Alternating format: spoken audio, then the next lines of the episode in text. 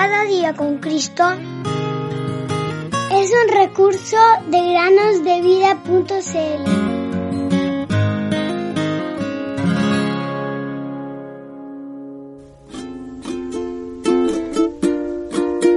Cree en el Señor Jesucristo y serás salvo tú y tu casa. Hecho 16:31. Queridos amigos y amigas que escuchan el podcast cada día con Cristo. Sean bienvenidos a un nuevo día de meditaciones. Encontramos otra historia que nos habla de una ventana en el segundo libro de Samuel capítulo 6. David ya era el rey de Israel y estaba casado con la hija del rey Saúl, Mical. Pero, lamentablemente, queridos amigos y amigas, Mical no amaba mucho al Señor. El asunto es el siguiente. El arca del pacto de Dios había estado lejos de la ciudad de David durante bastante tiempo, pues David se había equivocado en la forma en que debía traerla, y el arca tuvo que quedarse un par de meses en la casa de un hombre llamado Obed Edom.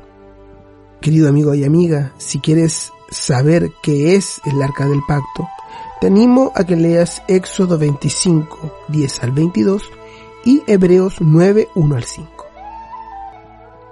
David entonces hizo todos los preparativos para llevar el arca de Dios a Jerusalén, pero ahora de la forma adecuada según lo que Dios había mandado. David estaba tan feliz y emocionado por ello que bailó con todas sus fuerzas delante del Señor. Segundo de Samuel 6:14. ¿Alguna vez has saltado de la emoción y has comenzado a bailar cuando te sientes emocionado por alguna sorpresa o algún regalo o alguna invitación? Bueno, así se sentía David en ese momento. Mical, su esposa, miró desde la ventana y vio al rey David saltando y danzando delante del Señor, y lo despreció en su corazón. Segundo de Samuel 6:16. Qué tristeza. Luego, cuando David entró en la casa, ella nuevamente se burló de él. La verdad, queridos amigos y amigas, es que Mical no amaba a Dios ni a sus asuntos.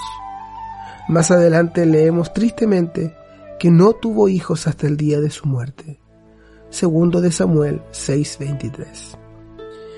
Queridos amigos, queridas amigas, el arca es una imagen de nuestro Señor Jesucristo. Muchas personas hoy en día no aman al Señor Jesús y desprecian a otros que aman a Jesús o que se entusiasman con Él. Miran con desprecio a quienes cantan y alaban a Dios, a quienes recitan versículos bíblicos, a aquellos que oran antes de almorzar, de comer, en la escuela. Esperamos de todo corazón que tú no seas como aquellos que desprecian a Dios. Recuerda que viene un día en que toda rodilla se doblará ante Jesús, quieran o no. Romanos 14:11. Hoy puedes tener el maravilloso privilegio de doblar tus rodillas ante Jesús voluntariamente por haber creído en tan gran Salvador. He aquí Jesús a tu puerta está, a la puerta de tu corazón. No le dejes ir sin tu puerta abrir si deseas la salvación. Pues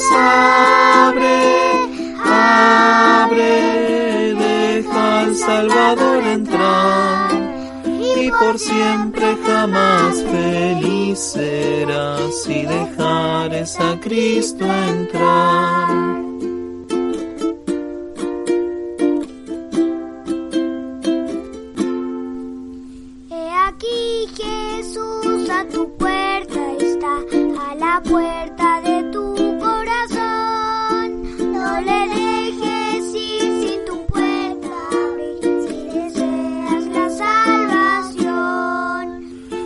Pues abre, abre, deja al Salvador entrar y por siempre jamás feliz serás si dejares a Cristo entrar.